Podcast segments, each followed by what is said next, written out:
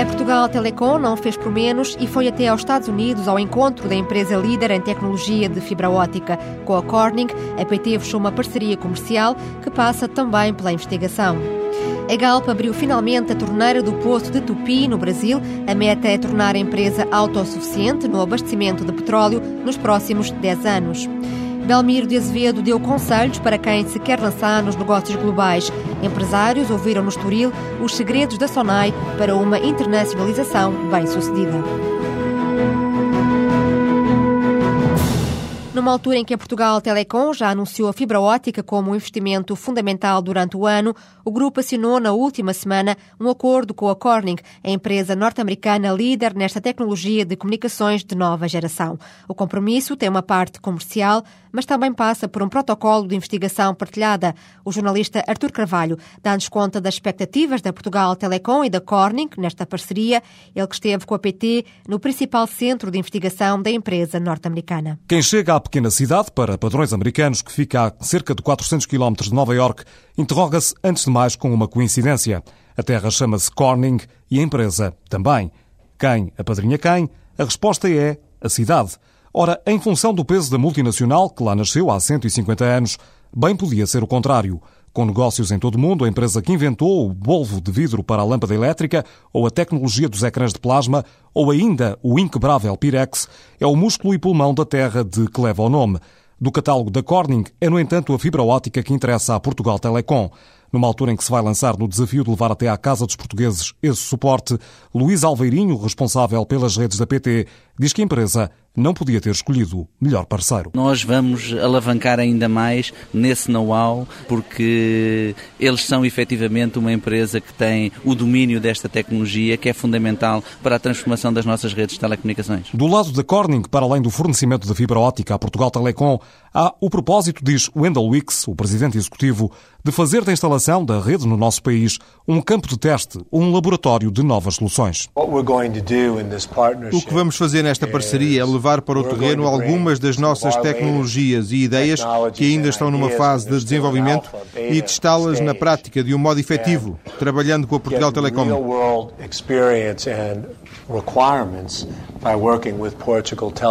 Isso vai ajudar-nos a definir melhor o rumo que devemos dar a essas tecnologias.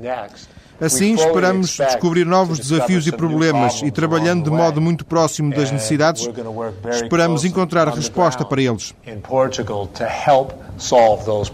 O acordo de parceria, de que não foram revelados valores envolvidos ou prazo de validade, passa também por esta vertente, pela investigação conjunta dos técnicos portugueses e dos da empresa norte-americana.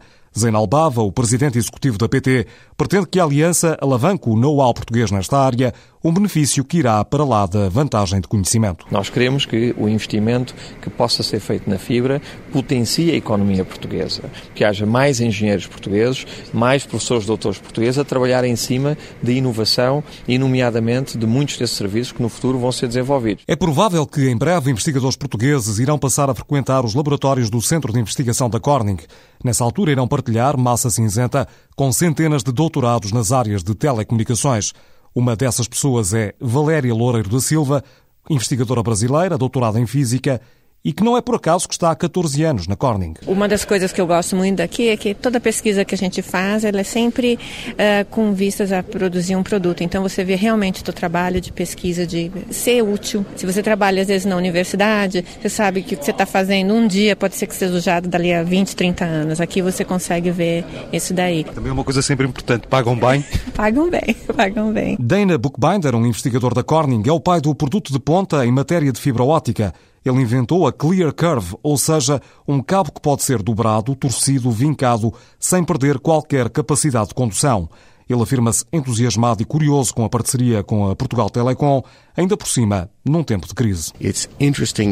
É interessante ver como certas empresas encaram a aposta na investigação e, em vez de fazerem cortes, decidem investir em novas soluções. Muitas das coisas de que hoje usufruímos, seja na área da saúde, nas comunicações e no conhecimento em geral, resulta da aposta na investigação. Já vi empresas que decidem cortar na pesquisa e que por isso não apresentam nada de novo, acabando por desaparecer. Por isso acho muito interessante que a Corning continue a apostar em produtos novos e que a Portugal Telecom esteja a fazer o mesmo, ou seja, a atitude é nós vamos continuar a ser inovadores e a providenciar novas soluções para os nossos clientes e para os consumidores. Ora, para a Portugal Telecom, bem como para a Corning, o alcance do acordo agora feito ainda não está balizado em definitivo. Ele pode ser mais ou menos ambicioso, mais ou menos extenso no tempo, em função das regras que a ANACOM, a autoridade que regula o setor das telecomunicações, venha a definir para o modelo de negócio da fibra óptica em Portugal. Zainal Bava espera que a resposta não tarde muito mais. A Portugal Telecom quer que o projeto de fibra que venha fazer seja um projeto que seja uma referência mundial. E é isso que nós estamos a tentar garantir. Mais pequeno ou maior, tanto faz? Eu acho que nesse aspecto vai depender, aí sim, de certas condições que, quando forem tornadas públicas, vão dosear mais ou menos a nossa vontade de investir. Nesta altura, sem esperar pela ANACOM, a PT já está há cerca de quatro meses a fazer testes no terreno para a implementação da fibra ótica. É trabalho de SAPA que vai adiantando, não perdendo de vista que o governo anunciou a intenção de levar a fibra ótica a um milhão e meio de lares portugueses até 2010. Os americanos da Corning também esperam, sendo certo que partilham com Zenal Bava uma máxima dos negócios. Zenal knows Time is money. A Portugal Telecom anunciou esta semana que vai aumentar em 10% o investimento na fibra ótica este ano, agora nos 715 milhões de euros. A meta é cobrir um milhão de casas com esta tecnologia no final de 2009. Para fazer negócios na era da globalização, Belmiro de Azevedo afirma que é preciso preparar o terreno, confiar nos recursos humanos e ter uma estratégia de saída. O empresário partilhou a experiência de mais de 20 anos a liderar negócios globais durante as conferências do Estoril, realizadas há cerca de uma semana, num debate dedicado ao negócio internacional e aos desafios locais. Para começar, Belmiro de Azevedo explica que a entrada num país novo requer um trabalho de casa bem feito. É preciso investir muito tempo, dois, três anos, a preparar um processo de globalização. E mais do que isso, é muito importante preparar a retirada.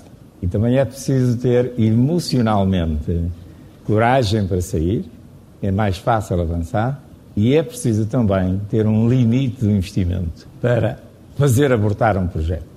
Portanto, a estratégia de retirada, de regresso, pode ser mais importante do entusiasmo do avanço e do ataque. Ter coragem para entrar no novo mercado, mas também para desistir se for necessário. A capacidade de execução dos empresários tem de ser rápida, mas acima de tudo, Belmir de Azevedo afirma que os recursos humanos são uma peça-chave nos projetos globais. Inequivocamente é preciso ter confiança nas pessoas, é preciso saber que essas pessoas são honestas, é muito importante, e que são competentes. E não há dúvidas em relação a isto. É absolutamente fundamental para qualquer projeto. Não é só de globalização, é certo, mas é muito mais importante na globalização. Porque muitas vezes na globalização, sobretudo quando são avanços à partida que partem do zero, fundamentalmente é preciso contratar bastante gente local e é um processo demorado em zonas do mundo às vezes muito desconhecidas, onde não há uma rede de conhecimentos muito importante. A alternativa para isso é ter muita gente expatriada. Mas isso também não funciona bem, porque os expatriados, as pessoas que vivem em Portugal, chegam a um país completamente diferente e demora muito tempo a conhecer os costumes da terra. E mais do que os costumes, são as artes, os hábitos. Belmir de Azevedo sublinhou ainda a importância dos valores dos países de destino, já que podem deitar por terra todo o projeto. Foi o que aconteceu com a SONAI no Brasil. Quais são os nossos valores? E saber se nós conseguimos avançar para um país onde há alguma possibilidade de não haver contradição total ou violenta entre os nossos valores e os valores da terra. E nós, infelizmente, tivemos situações onde já tivemos retirar porque não fizemos esse trabalho de casa bem feito. E chegámos à conclusão que os nossos valores eram totalmente incompatíveis em algumas áreas de negócio e tivemos que sair. Para avançar para os negócios globais, há também que responder a uma pergunta aparentemente simples: para onde vamos? São questões muito simples de dizer, muito fáceis de planear e ainda pior, executar. Mas isso de facto tem que ser feito, porque senão fica uma espécie de aventura que normalmente traz maus resultados. É preciso também tomar decisões do estilo como é que a gente quer expandir-se. É por ondas, no sentido que começa-se num país e depois avança-se para os países fronteiriços? Ou é mais uma iniciativa inicial de fazer três ou quatro operações em países diferentes, até que se elege uma área de negócios e uma área geográfica também para fazer a primeira grande aventura. Não se pode tomar iniciativas dispendiosas, portanto, de grandes investimentos, ao mesmo tempo, a não ser que seja uma organização já com uma deep pocket para financiar muitos projetos desses ao mesmo tempo. O maior grupo privado não financeiro do país começou a expansão pelo Brasil, onde acabou por sair, e depois escolheu Espanha. Desde então, marca presença em inúmeros mercados globais. O próximo destino pode ser Angola. O objetivo é transformar a Sonai numa grande multinacional, disse há pouco tempo o presidente executivo do grupo, Paulo Azevedo, espera que em 2012 25% do volume de negócios da Sonai seja obtido lá fora.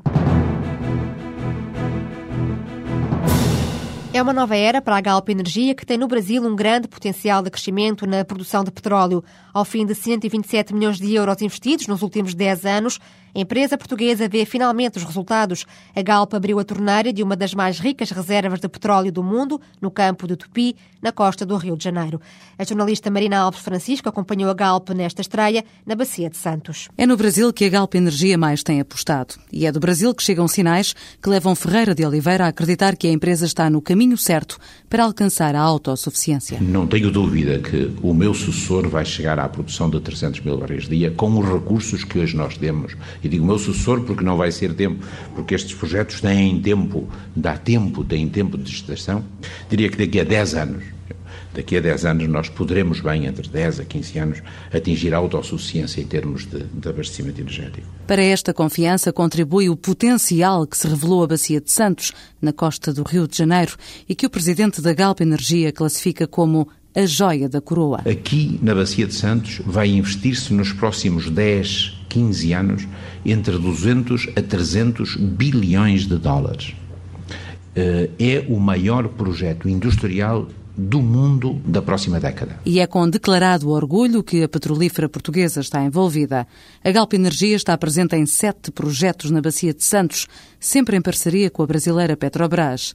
O Tupi é um deles, onde a Galp está desde o ano 2000 participando com 10%. E foi no Tupi que a torneira foi aberta no passado dia 1 de maio. Os próximos 15 meses vão ser dedicados aos testes de longa duração. E se tudo correr bem, em 2010 a produção em força. As reservas associadas a, este grande, a esta grande jazida eh, variam entre 3 a 5 bilhões de barris. É um, é um chamado eh, eh, uma jazida gigante.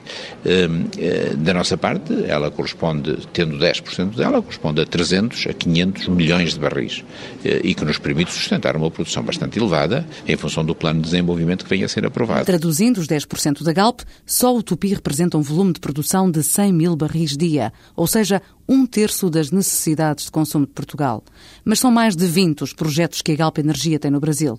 Projetos de exploração offshore, ou seja, no mar, e estes com maior peso económico para a empresa, e projetos onshore, o mesmo é dizer terra firme, e que acabam de ser alargados com a assinatura de mais oito contratos. Foram três grandes blocos eh, numa zona que tem indícios de ser promissora em gás natural, a bacia do Amazonas, onde já hoje se produz gás natural, e ganhamos cinco blocos em Potiguar, numa zona já onde de geologia conhecida e já numa fase, em certa forma, descendente de produtividade petrolífera. Portanto, nós temos agora cinco a oito anos a percorrer antes de poder anunciar reservas ou resultados. Mas a Galp Energia também tem investido no outro lado do Atlântico. Foi em 1982 que deu início à atividade de exploração e produção em Angola.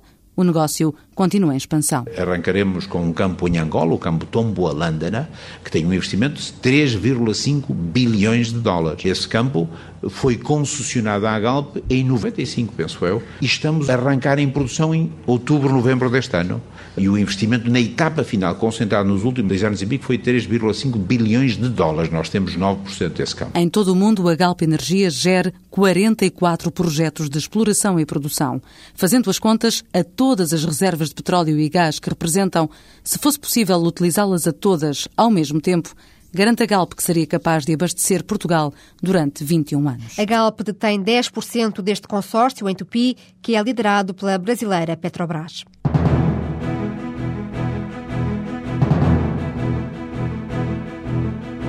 A Galp anunciou esta semana que está confortável em termos de liquidez para avançar para os megaprojetos de exploração de petróleo. A empresa contraiu um empréstimo de 700 milhões de euros junto de um grupo de 14 bancos. Para além disso, tinha já contraído um empréstimo de 500 milhões junto do Banco Europeu de Investimento. Até ao final de 2010, a Galp não tem de se preocupar com financiamentos.